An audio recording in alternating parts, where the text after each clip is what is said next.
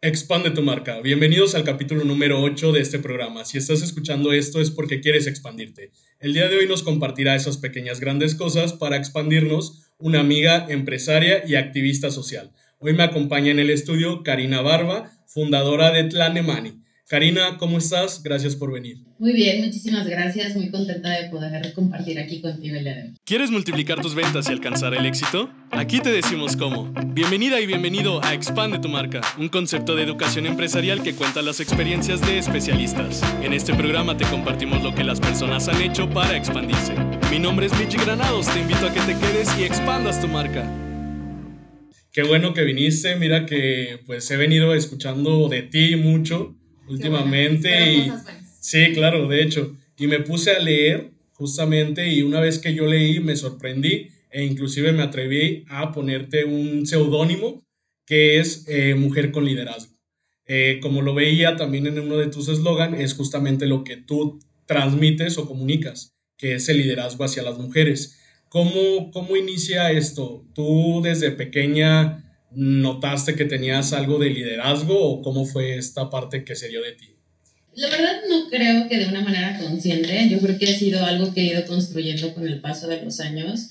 Sin embargo, me gusta mucho participar como en temas sociales y desde que tenía como 15, 16 años empecé a participar en diferentes organizaciones de la sociedad civil, ¿no? Y entonces esto me permitió ir desarrollando habilidades y me permitió ir como liderando diferentes proyectos y entonces encabezando diferentes comunidades y pues yo creo que el liderazgo se forma todos los días, ¿no? Y sobre todo en el irte desarrollando como persona, como profesionista. Ok, y, y, y por ejemplo, Karina, me gustaría, ¿cómo eras de niña? Si de niña igual a lo mejor me imagino que eras inquieta o explorabas, no sé qué harías, que justamente a lo mejor ya venía en eso, eh, pues en esa parte desde niña, el liderazgo hacia con los demás. ¿Cómo eras? Que algo interesante es que la personalidad tiene dos elementos, eh, que es el temperamento y el carácter. El temperamento es nuestra carga genética, que si bien es cierto, pues muchas personas ya traemos ahí ciertos rasgos de liderazgo y el carácter pues es la, lo que se va desarrollando conforme a nuestro ambiente. Y ahí es cuando se desarrolla nuestra personalidad con estos dos elementos, ¿no? Definitivamente yo veo videos y tengo un video de cuando cumplí seis años yo digo, o sea, pero por Dios, no sé cómo me escuchaban, o sea, yo claro que era súper demandante, o sea, quería que me vieran, que me escucharan, entonces era un video de mi cumpleaños y entonces eran, tenía tres pasteles, ¿no? Y entonces yo le decía a mi mamá, mamá, mamá, quiero un pastel, quiero de este, de este, de este, y mamá, ya voy. Y yo, mamá, es que quiero de este. Entonces yo creo que ese tipo de rasgos en donde uno aprende a expresarse y a pedir lo que quiere, pues te ayudan muchísimo en la vida, ¿no? Que eso también es importante, pues tener un entorno en donde tu voz sea escuchada, ¿no? Que entonces los niños y las niñas que tienen estos entornos, que, les, que su voz importa, que lo que ellos quieren importa, pues son personas que entonces entienden que lo que ellos tienen que aportar al mundo, de que lo que ellos quieren del mundo, pues es valioso, ¿no? Entonces no les da pena alzar la voz y pues invitar a otros a que se sumen a sus sueños o proyectos. Sí, claro. Eh, tú, tú de, de niña, de pequeña, como mencionas, ¿Tuviste ese entorno? ¿Cómo se dio ese entorno? ¿Cómo tus padres, este, amigos, cómo fue que te empezaron a impulsar o que se dieron cuenta precisamente de esas cualidades y empezaste a detonarlas? ¿Cómo fue? Pues fíjate que yo creo que de manera consciente no lo hicieron. Este, sin embargo, yo tengo dos hermanos mayores y tenemos una edad muy pequeña, o nos llevamos muy poquito, nos llevamos menos de dos años entre nosotros y pues siempre convivimos mucho. Y la verdad es que yo siento que sí fui una niña escuchada, además de que yo entré a la primaria a los cinco años, ¿no? O sea, yo siempre fui como que me gustaba hacer la tarea y me gustaba leer y cosas así. O sea, a los cinco años entró a la primaria porque una amiga de mi mamá le dice, pues métela a la primaria porque yo dije que hacer la tarea y no sé cuánto. Entonces ya me meten a los cinco años y pues siempre fue como que me gustaba mucho la escuela, este, pero yo creo que mucho tiene también que ver el hecho de que mis hermanos pues estuvieron como muy presentes, mis papás siempre fue, fue como una zona como de respeto y pues donde cada quien elegía pues lo que quería comer o lo que se quería poner o cosas por el estilo, ¿no? O sea, yo sí recuerdo mucho que me gustaba mucho que me peinaran de cierta manera y entonces yo le decía, no, peíname así, ¿no? Y entonces me peinaba, ¿no?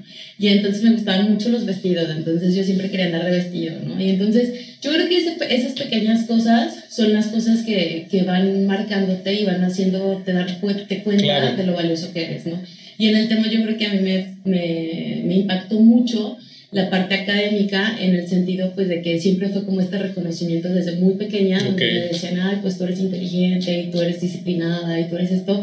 Y eso te va forjando, ¿no? Eso te va formando porque entonces tú dices, ah, yo soy inteligente y yo soy disciplinada y entonces pues es una conducta que sigue reproduciendo. Sí, como dicen, ¿no? Mientras eh, otros creen en ti, también tú te la vas creyendo y eso a lo mejor es lo que aporta precisamente para desarrollar el liderazgo, que es justamente lo que quería también platicar contigo, si el liderazgo se nace o se desarrolla y estás comentando que son las dos. Sí, justamente fíjate que un comentario que yo siempre les digo, mi mamá es, mi, mi hermana y mi mamá tuvieron gran influencia, mi hermana en el sentido que ella siempre me decía, tú todo lo que haces lo haces bien.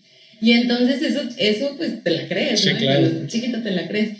Y yo les digo mucho que, por ejemplo, el caso de mi mamá, mi mamá, yo sí le digo, oye, mamá, voy a comprar la luna, ella me cree que voy a comprar la luna. Y me dice, ¿cómo te ayudo, no?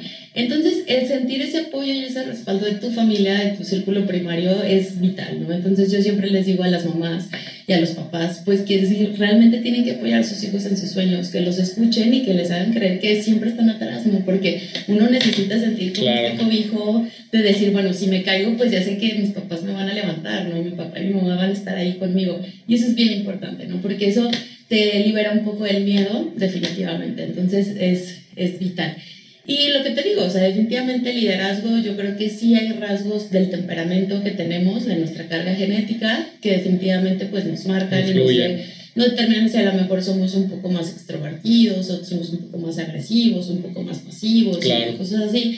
Sin embargo, el carácter, el carácter, la parte ambiental es totalmente determinante, ¿no? O sea, si tú estás en un entorno que te permite desarrollar este liderazgo, pues evidentemente lo vas a forjar, ¿no? Si y yo lo que siempre les digo a todos, yo doy conferencias en universidades y, entonces siempre les pregunto a los jóvenes, les digo, ¿quién de aquí es líder? ¿no? O sea, me queda así un, ejemplo muy claro del, del, ITA, o sea, eran como 500 jóvenes y entonces levantaron la mano como 10, ¿no? Entonces dices, es imposible que entre 500 jóvenes no solo haya 10 líderes, ¿no?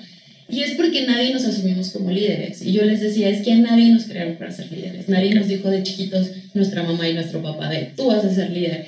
Que eso debería de empezar a hacer, ¿no? Sí, es, es, lo que te iba a comentar, cómo hacerle para eso. Digo, qué bonito sería, ¿no? Pues que desde que estás tú chiquito y chiquita te dijeran, oye, pues tú vas a ser una líder y entonces el liderazgo es maravilloso porque depende cómo tú lo enfoques, pues entonces puedes construir cosas que pueden impactar de manera positiva al mundo, ¿no? Y entonces socialmente estamos con este estigma de cuando te preguntan, ¿eres líder? Y tú levantas la mano, todos voltean y dicen, ay, sí, la creía, ay, sí. A mí cuando me conocen que me dicen, oye, tú eres muy inteligente, yo sí, muchas gracias. Y porque entonces es el tema del autorreconocimiento. Claro que socialmente no está bien visto autorreconocernos y que es algo que tenemos que Que es necesario, de hecho. Y socializar, oye, si yo soy una persona que soy disciplinada, que soy una persona que me sigo esforzando por crecer, que soy una persona que le dedico tiempo a seguir estudiando, que trabajo, que tengo proyectos, y alguien me dice, ¿lo estás haciendo bien? Pues sí lo estoy haciendo bien, porque me estoy esforzando de manera consciente. Entonces, yo creo que tenemos que trabajar mucho en el tema del autorreconocimiento, en formar líderes conscientes porque algo es muy cierto, ¿no? O sea, puedes tener rasgos de liderazgo, pero si no lo sigues eh, fortaleciendo, pues un día tus seguidores te van a sobrepasar, ¿no? Y no es que no, no sea positivo eso, claro. está bien, o sea, justamente la intención es formar más líderes. Sí, como dice, ¿no? El aprendiz supera al maestro. Sí, y está bien. Sin embargo, si tú quieres seguir teniendo cierto liderazgo, pues tienes que ser, estar en constante crecimiento y hacerlo de manera consciente, decir, ahora que yo les puedo ofrecer para que ellas puedan crecer o para que tu población objetivo pueda seguir creciendo. Entonces, yo creo que es muy importante seguirnos formando y formándonos como líderes de manera consciente. Después de esto que, que pasas como niña y que estás dentro de un entorno que te apoya, ¿qué decides tú estudiar?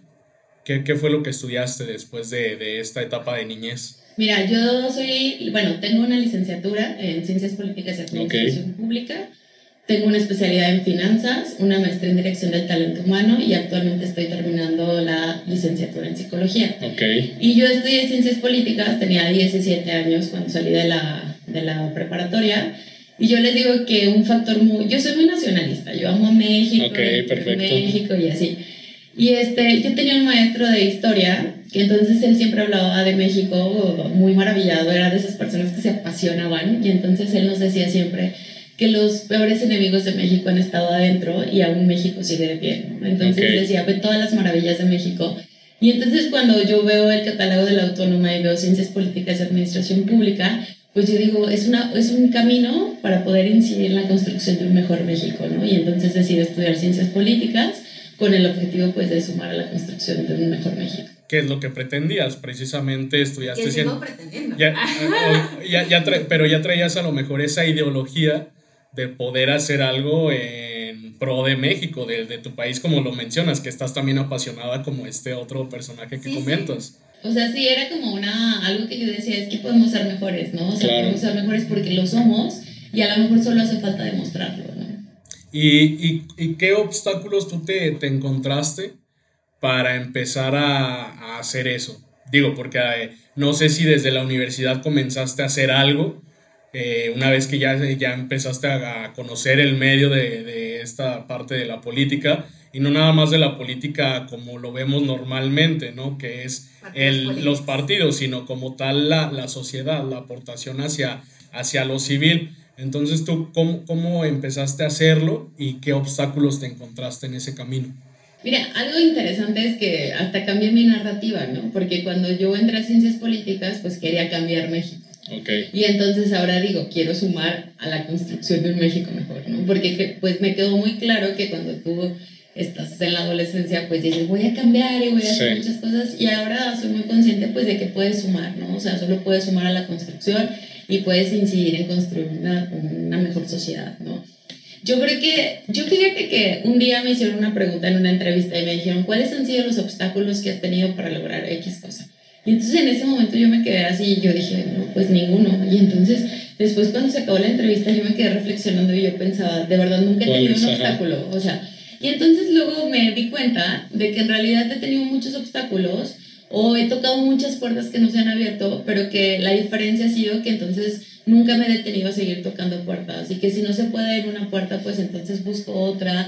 Y por supuesto que ha sido un camino súper, súper como diferente al que yo me tenía planeado inicialmente, porque pues inicialmente yo empecé a participar en un partido político al que me gustó mucho la participación, sin embargo pues hay cosas con, las que ya no compartía y entonces pues ya no, no seguí de manera tan activa, pero sí creía que era una forma de incidir y lo sigo creyendo, creo que los partidos políticos son un medio maravilloso para poder incidir en la construcción de un mejor país primero inicio en un partido político, pero de manera paralela siempre estuve en organizaciones de la sociedad civil. Y la verdad es que me gustó mucho más. O sea, la verdad es que este tema de trabajar y de trabajar directamente con las personas, sin tener como a lo mejor un, como objetivo una campaña política, el tener un voto, decir tú puedes sumar de manera desinteresada y como sociedad a, la, a, pues a que se desarrolle una causa en específico. Sí, claro. ¿no? Y sí, estuve participando en diferentes organizaciones. Actualmente soy representante de Kibernos aquí en Aguascalientes como una especie de enlace. Este, también fui Rotarac, este, que también ha sido como parte importante de mi vida. Actualmente soy coordinadora nacional de una red nacional ProPaz y fui también presidenta nacional de esta red. Entonces sí he participado como en diferentes organizaciones en el 2009 cofundé una asociación civil que se llama Mexicano Solidario. Esta asociación civil lo que tenía por objetivo era poder construir una red de solidaridad orgánica que se da en los países de primer mundo de manera orgánica, ¿no? O sea, en donde las personas van generando como comunidad y van como ayudándose uno a los otros, como una especie de lo que hacen los judíos, ¿no? Entonces yo decía, bueno, si somos tantos universitarios, en específico de la UBA, ¿por qué no construir una comunidad nosotros? Nos quejamos de que no tenemos fuentes de empleo, pero ¿por qué nosotros mismos no nos vamos como empleando y vamos como construyendo esta, esta red? Y a cambio nosotros prestamos servicios a la sociedad civil profesionales en colonias vulnerables, ¿no? Y entonces inicialmente empezamos a trabajar con eso, teníamos un programa que se llamaba Por México con Educación. Okay. Y entonces eh, no teníamos así gran alcance, pero no sé, a lo mejor cubríamos, no sé, 300 niños por año este, en ciclos escolares y les llevábamos uniformes, útiles escolares y todo, ¿no? Y después empezamos a llevar servicios de psicología, de abogados, de nutrición a las colonias y poco a poco nuestros grupos se fueron haciendo de mujeres, ¿no? O sea, poco a poco nuestra población objetivo pues empezó a ser, bueno, no era nuestra población objetivo, pero nuestra población beneficiaria se empezó a hacer de mujeres y es ahí cuando damos como el cambio a empezar a desarrollar servicios para mujeres. Y, este, y ahí es cuando surge ya lo que viene, lo que es Clan Emanuel que le cambiamos el nombre porque entonces luego llegábamos y nosotros somos mexicanos solidarios y trabajamos temas de mujeres, ¿no? Obviamente en ese momento pues no teníamos perspectiva de género, el lenguaje incluyente apenas estaba como incorporando, entonces ahí es cuando nace Planemani y que además Planemani cambia totalmente la población objetivo. Inicialmente nosotros queríamos trabajar con mujeres en condición vulnerable y cuando yo hago un taller de planeación participativa, yo estaba muy metida en ese tema en ese momento, y entonces invito a todas mis amigas, a este, profesionistas en su mayoría o personas que están por egresar, las invito a que hagamos este, este taller. Este, pues nos damos cuenta de algo muy interesante que nosotras, mujeres con acceso a la educación, este, mujeres que de alguna manera vivimos en una situación de privilegio, teníamos una carencia en común, ¿no? Que era el tema pues del empoderamiento, el tema de la autoestima, de la confianza en nosotras mismas y entonces yo volteé, las vi, me vi, yo dije, o sea, yo ya había pasado por un proceso de empoderamiento de manera inconsciente. Ahí empezamos como a investigar sobre el tema del empoderamiento, apenas estaba surgiendo lo de los ODS, nosotros empezamos a trabajar un año antes de que se fueran publicados. Okay. Y pues tampoco habíamos descubierto la panacea, ¿no? O sea, ya era una agenda internacional y empezamos a trabajarlo. Obviamente, pues todavía a nivel nacional ahí como que medio se escuchaba, a nivel local pues todavía no se escuchaba tanto. Y así es como empezamos a, a, trabajar con mujeres con alto potencial de liderazgo, porque ahí es donde se abre muchísimo la brecha en las mujeres tomadoras de decisiones. Y no es porque las mujeres no estemos preparadas, es que las condiciones sociales no permiten que las mujeres podamos incorporarnos a los puestos de toma de decisiones, ¿no? Por, la misma, por el mismo rol social que tenemos, la carga, este, ahora sí que dentro del hogar, que luego a veces nos limita un poco. Y, y por ejemplo ahí que tú mencionas, bueno, eh, comenzamos y nos, nos, vaya, la Nemani se fue hacia con el segmento de mujeres que tú mencionas, pero también eh, vieron cómo solucionar a lo mejor esa parte de la vulnerabilidad en las otras mujeres, es decir, también cómo eh, tratar de, de, meterles esa, esa, este, ese ímpetu de poder convertirse también en líderes o nada más de este lado. La intención de nosotros es formar líderes. De hecho, Tlanemani no tiene una población beneficiaria grandísima. O sea, nosotros llegamos a 100 mujeres al año. O sea, solamente 100 mujeres. Es porque nosotros nuestro programa de formación es un programa en el que ellas están durante dos años. El primer año son talleres de 8 de la mañana a 1 de la tarde todos los sábados. Estamos hablando de un promedio de 36 sesiones que es prácticamente todo el año. Nuestro objetivo como Planemani es poder formar líderes que impacten en sus entornos. Entonces nuestra intención es como ir formando a estos líderes, acompañándolas en su proceso de empoderamiento para que ellas puedan incidir en los entornos y de esta manera poder impactar a mujeres que están en otra condición. Obviamente como grupo, o sea que esa es nuestra población realmente beneficiada, que tenemos un beneficio directo y que sí podemos medir el impacto, ¿no? O sea, porque a lo mejor podemos tener un alcance de decir, a lo mejor yo puedo tener un alcance de mil mujeres o tres mil mujeres o cinco mil mujeres al año, pero pues si les voy a dar un taller, les voy a dar una conferencia, pues eso no es realmente tener una incidencia, ¿no? Que es en lo que nosotros queremos pegarle, ¿no? Y entonces lo que nosotros buscamos es como sembrar en estas mujeres que son de todos los sectores y que además tenemos participantes de municipios, hemos tenido participantes de Zacatecas que vienen todos los días, los sábados, a participar con nosotros para que estas mujeres sean las que van cambiando su entorno. Y ya nosotros como colectivo, pues nosotros hacemos acciones de intervención a mujeres en situación vulnerable. Que es bien interesante entender que no es lo mismo trabajar con una mujer en situación de violencia, con alto nivel de riesgo, porque ellas necesitan personal totalmente profesional, necesitan abogados, necesitan psicólogas, necesitan realmente tener un grupo multidisciplinario, a veces hablar de esto es muy sencillo, pero realmente requiere de un trabajo muy profundo y de mucha ética. Sí, no, y, y, aparte es un tema muy también muy sensible, ¿no? Que al final del día también eh, debe de ser tratado con, con, cuidado al final, ¿no? Y, y, aquí cuando tú mencionas que, bueno, es un grupo de mujeres, líderes, ¿qué, ¿qué es lo que necesita la mujer para ser líder? Yo creo que tener la convicción, nosotros lo que les ponemos en los requisitos es querer ser líder. O sea, yo creo que a lo mejor tú estás como perdido en la vida y entonces no sabes qué quieres hacer, pero yo creo que si te hace como este de, oye, yo quiero ser líder, y entonces cuando tú entiendes la función del liderazgo, El liderazgo está íntimamente ligado con el éxito. Y estamos en una sociedad en donde nos piden ser exitosos, pero no nos enseñan a ser líderes.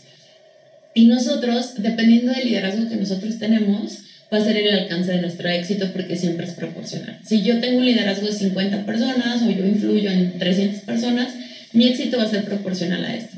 Cuando las personas entendemos que, que finalmente nuestro bienestar se es nuestro éxito que tenemos en la vida y esto se traduce a fortalecer nuestro liderazgo, pues entonces pueden hacer esta inquietud, aunque sea por una ambición personal, ¿no? Y si entonces tú también, por otro lado, tienes como la inquietud de decir, oye, pues a mí me gustaría una mejor sociedad, oye, yo estoy inconforme con cómo viven los niños en, en tal zona, o yo estoy inconforme con los animales, de cómo se les trata a los animales, tienes que tener una causa, eso es evidente. Yo siempre les digo que es muy importante que todos definamos una causa, porque está padre querer construir un mundo mejor, pero pues tienes que escoger un medio, pues no puede ser todo sí, claro. porque si te, no te especializas, no puedes dar el plus, ¿no? Entonces, yo creo que lo primero es tener la inquietud, con que tengas la inquietud, porque todos a todos, a todos en la vida nos mueve algo.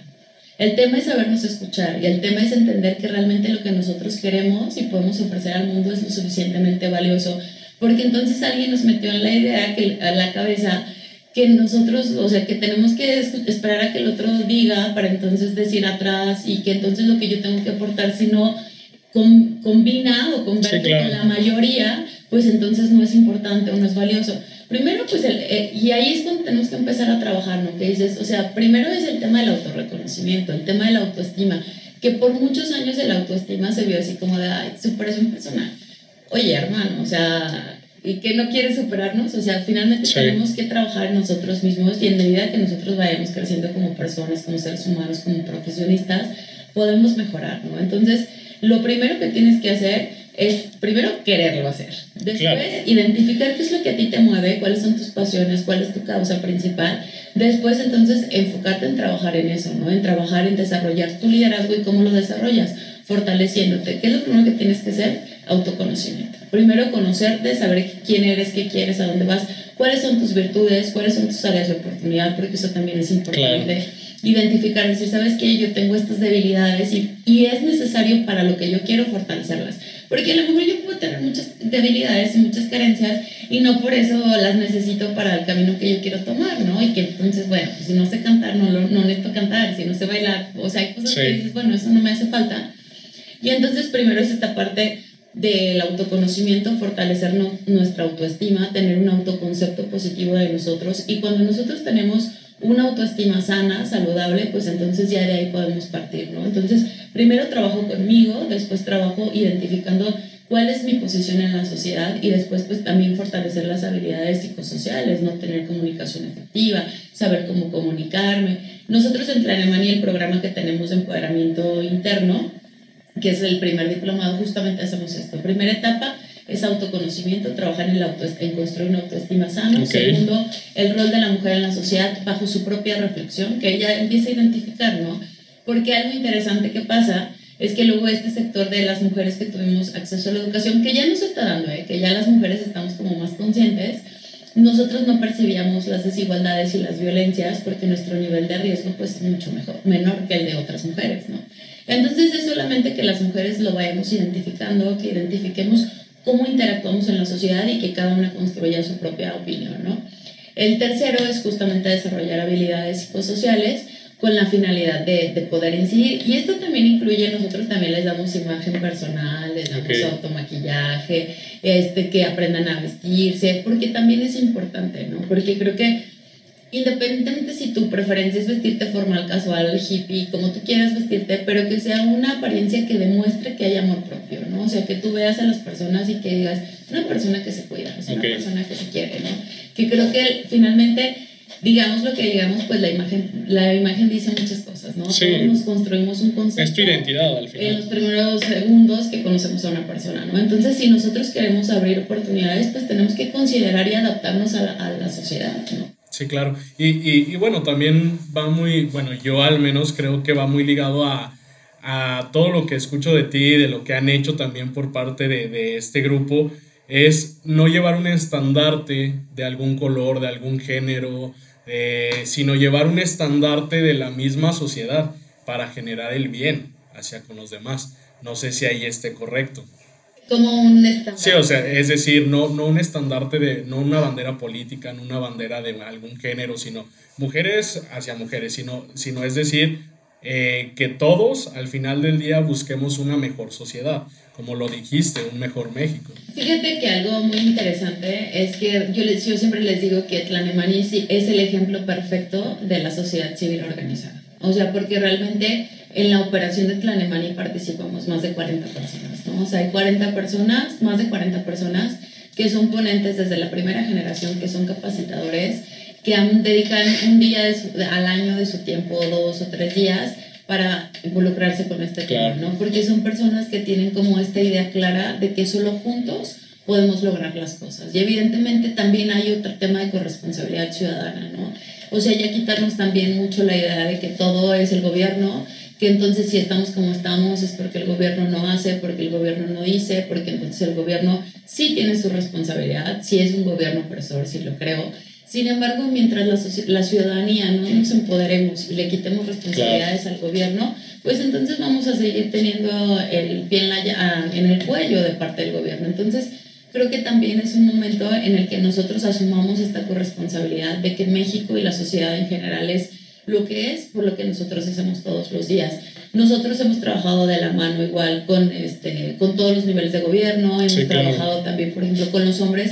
Por supuesto, nosotros tenemos perfectamente claro que no se trata de, de, quitar a los hombres, no se trata de incluir a las mujeres, porque sabemos perfectamente que solo haciendo un equipo lo vamos a poder lograr. Necesitamos construir alianzas y por supuesto que cuando nosotros iniciamos en Planemani, la mayoría de nuestros aliados eran hombres porque pues eran los las personas que estaban en los puestos de poder, ¿no? eran los presidentes de las cámaras, eran los presidentes, los capacitadores, los representantes públicos.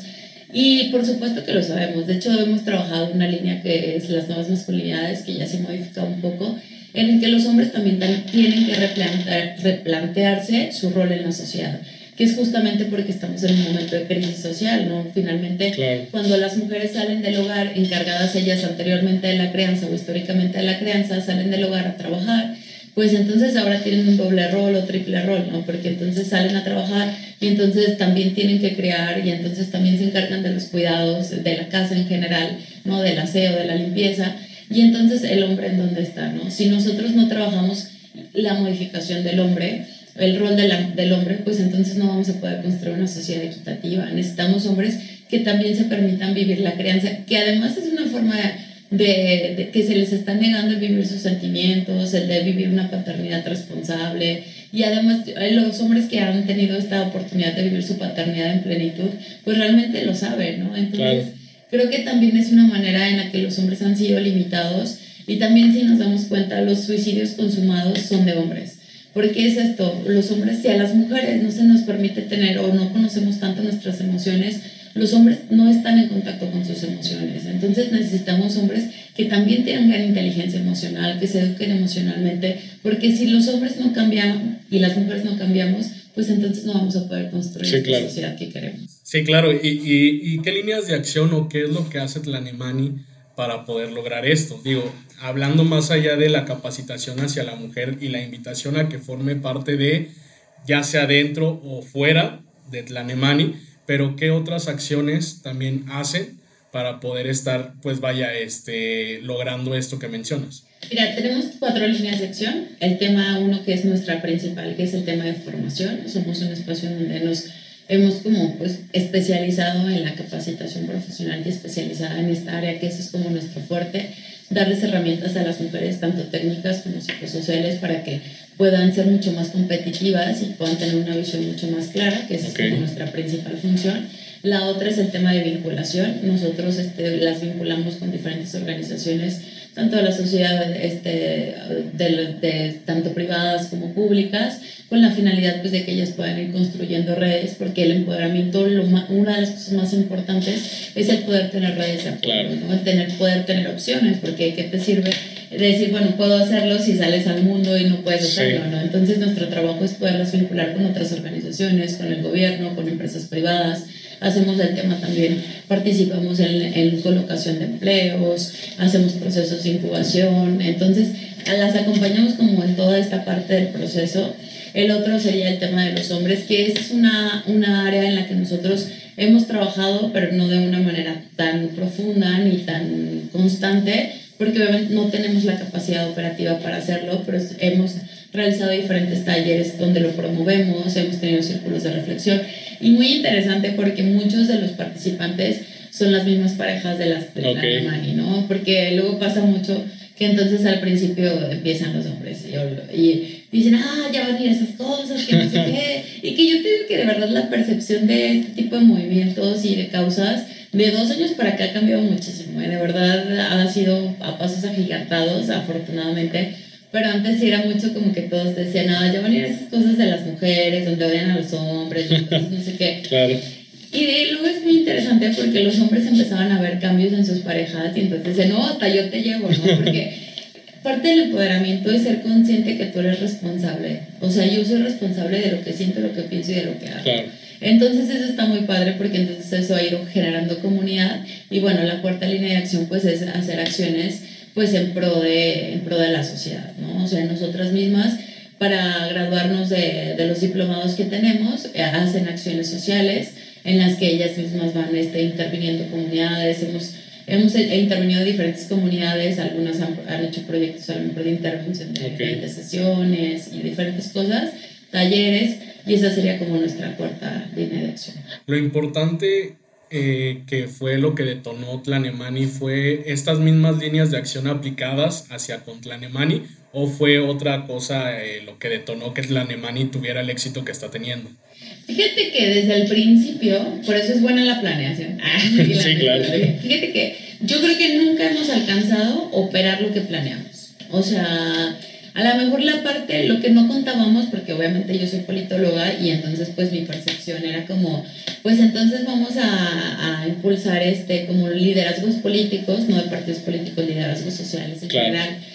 Porque de hecho, por ejemplo, nuestro diplomado de liderazgo está respaldado por el INE y el diplomado de emprendimiento está por la Coparmex, que también forma parte de la Coparmex. Este, entonces, desde que nosotros lo planteamos, nosotros lo planteamos con el tema de poder abarcar el sector privado, o sea, eran tres líneas en temas de capacitación, incidir como en la formación de mujeres directivas, en el tema de líderes sociales y en el tema de emprendedoras empresarial. Y pues nos hemos quedado cortas, pues, porque, o sea, después empezamos a ver y dijimos, es que realmente no tenemos la capacidad para poder forjar, este, formar directivas. Y entonces nos quedamos en, en empresarial y en, y en social, en el liderazgo social y político. Este, o sea, esas líneas estuvieron, el tema de las nuevas masculinidades siempre estuvo. A lo mejor el tema que no teníamos como muy claro era el tema de cómo las mismas sociedades iban a querer hacer sus propias intervenciones, que realmente ellas tienen sus propias causas, ¿no? O sea, las participantes de Tlanemani son mujeres que tienen sus propias causas, muchas de ellas llegan ya con proyectos este, consolidados o que están y que solamente quieren como fortalecer habilidades o que dicen, oye, pues me siento perdida. O llegué como, ¿cómo llegué a tener este liderazgo? No sé, pero entonces quiero seguir manteniéndolo. Sí, claro. Pero sí, ha sido un proyecto que nunca hemos tenido como la capacidad operativa de alcanzar los planes iniciales que hicimos. Por eso sí es bien importante cómo nosotros podemos, y eso hace siete años. O sea, y ni así nos ha dado la vida para eso. La única diferencia que te digo es que esperábamos como una participación mucho más equilibrada y pues no, o sea, ahora nosotros tenemos más comunidad emprendedora que líderes sociales, que sí las hay, pero tenemos, no sé, el 75-80% son líderes, son emprendedoras y eso pues nos ha llevado a hacer la incubadora, también fuimos incubadora certificada por el INADEM, ahora eso no importa porque ya no existe, pero lo fuimos. Sí, claro. Porque nosotros lo que siempre hemos buscado es el poder profesionalizar el servicio, ¿no? O sea, y tratar de que Tlanemani sea lo más profesional y, eh, que, podamos, ¿no? Y sobre todo garantizar calidad. Justamente llegando a esta parte y, y para poder este, pues, terminar, es ¿qué, ¿qué, tú le dirías a las mujeres precisamente para que se conviertan eh, en líderes, para que como lo, lo dices, eh, pues sumen? ¿Qué les dirías y también cómo debería de ser esta, esta nueva mujer con el tema también del empoderamiento y de la autoestima eh, para poder expandir su marca, su marca personal e inclusive las marcas también ya como negocios que tengan. Que se abracen. O sea, yo creo que definitivamente que se acepten, que se reconozcan, todo parte de ahí. O sea, definitivamente nosotros vivimos en una sociedad en donde nos enseñaron a competir, en donde nos enseñaron a compararnos, en donde no nos enseñaron a valorarnos. Todas tenemos miedos, todas tenemos dudas. O sea, yo conocí mujeres brillantes que entonces se paran en un estrado y les tiembla la voz, no pueden hablar, les tiemblan las piernas porque tienen miedo de lo que van a decir, porque entonces las van a señalar, las van a juzgar. Todas nos hemos sentido en, ese, en esa posición las mujeres no damos el paso porque nos da miedo ser señaladas, nos da miedo que digan, ay, esta mensa no sabe de verdad que no les dé miedo, o sea, que de verdad den el paso, que de verdad, todas y que sepan que eso es la magia de Tlanemani. O sea, cuando tú llegas a Tlanemani y ves mujeres guapísimas, mujeres, y, y, no por lo superficial, ¿no? O sea, que ves mujeres muy guapas físicamente, que ves mujeres preparadas, que tú la ves y la podrías ver en la calle y dirías, wow.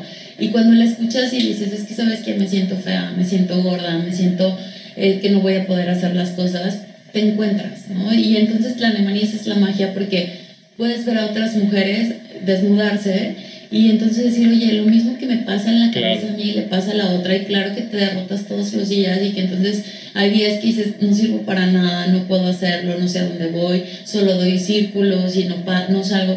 Que, que entiendan que todas vivimos esa misma circunstancia, que todas tenemos ese mismo miedo, que todas tenemos esas mismas inseguridades, pero que entonces busquen comunidades, que busquen, busquen conectarse y no necesariamente establecidas, hasta el hecho de platicarlo con sus amigas y decirle, oye, yo me siento así, porque entonces, ¿qué pasa si yo llego y te digo, este, pues tengo una autoestima horrible, ¿no? O sea, me siento gorda, me siento fea, me siento inútil, me siento... Y todas nos hemos sentido y todas hemos pasado por ahí.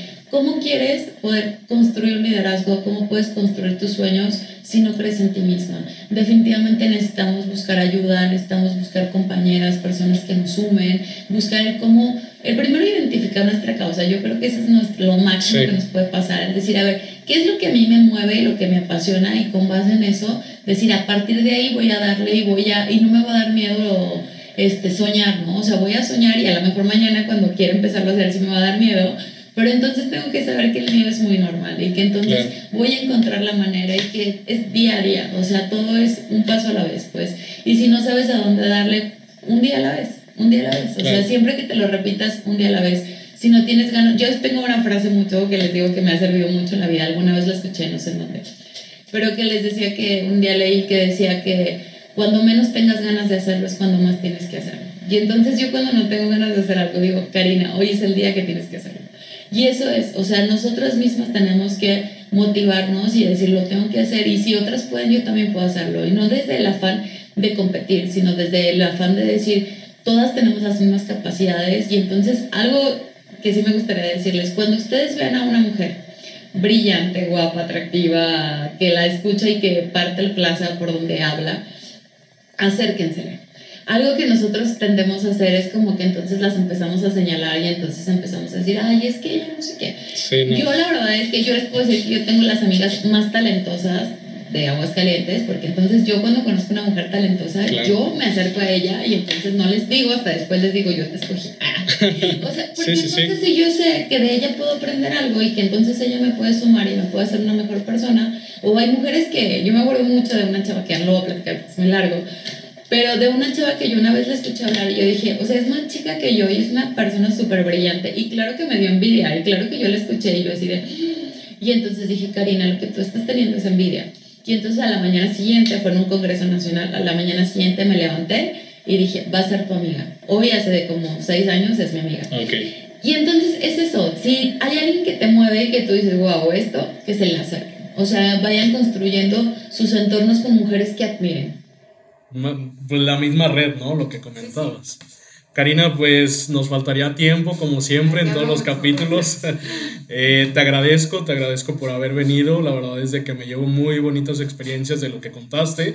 De igual forma, me imagino que las personas que nos escucharon el día de hoy de igual forma se llevan también cosas, experiencias y formas de cómo expandir sus marcas. Karina, nada más para terminar, tus redes sociales, ¿cómo te encuentran? Bueno, está la de Tlanemani, que en Facebook está como Tlanemani Mujeres con Liderazgo, en Instagram está como Tlanemani AC, y bueno, yo tengo una página personal que es Karina Barba. Ok, perfecto.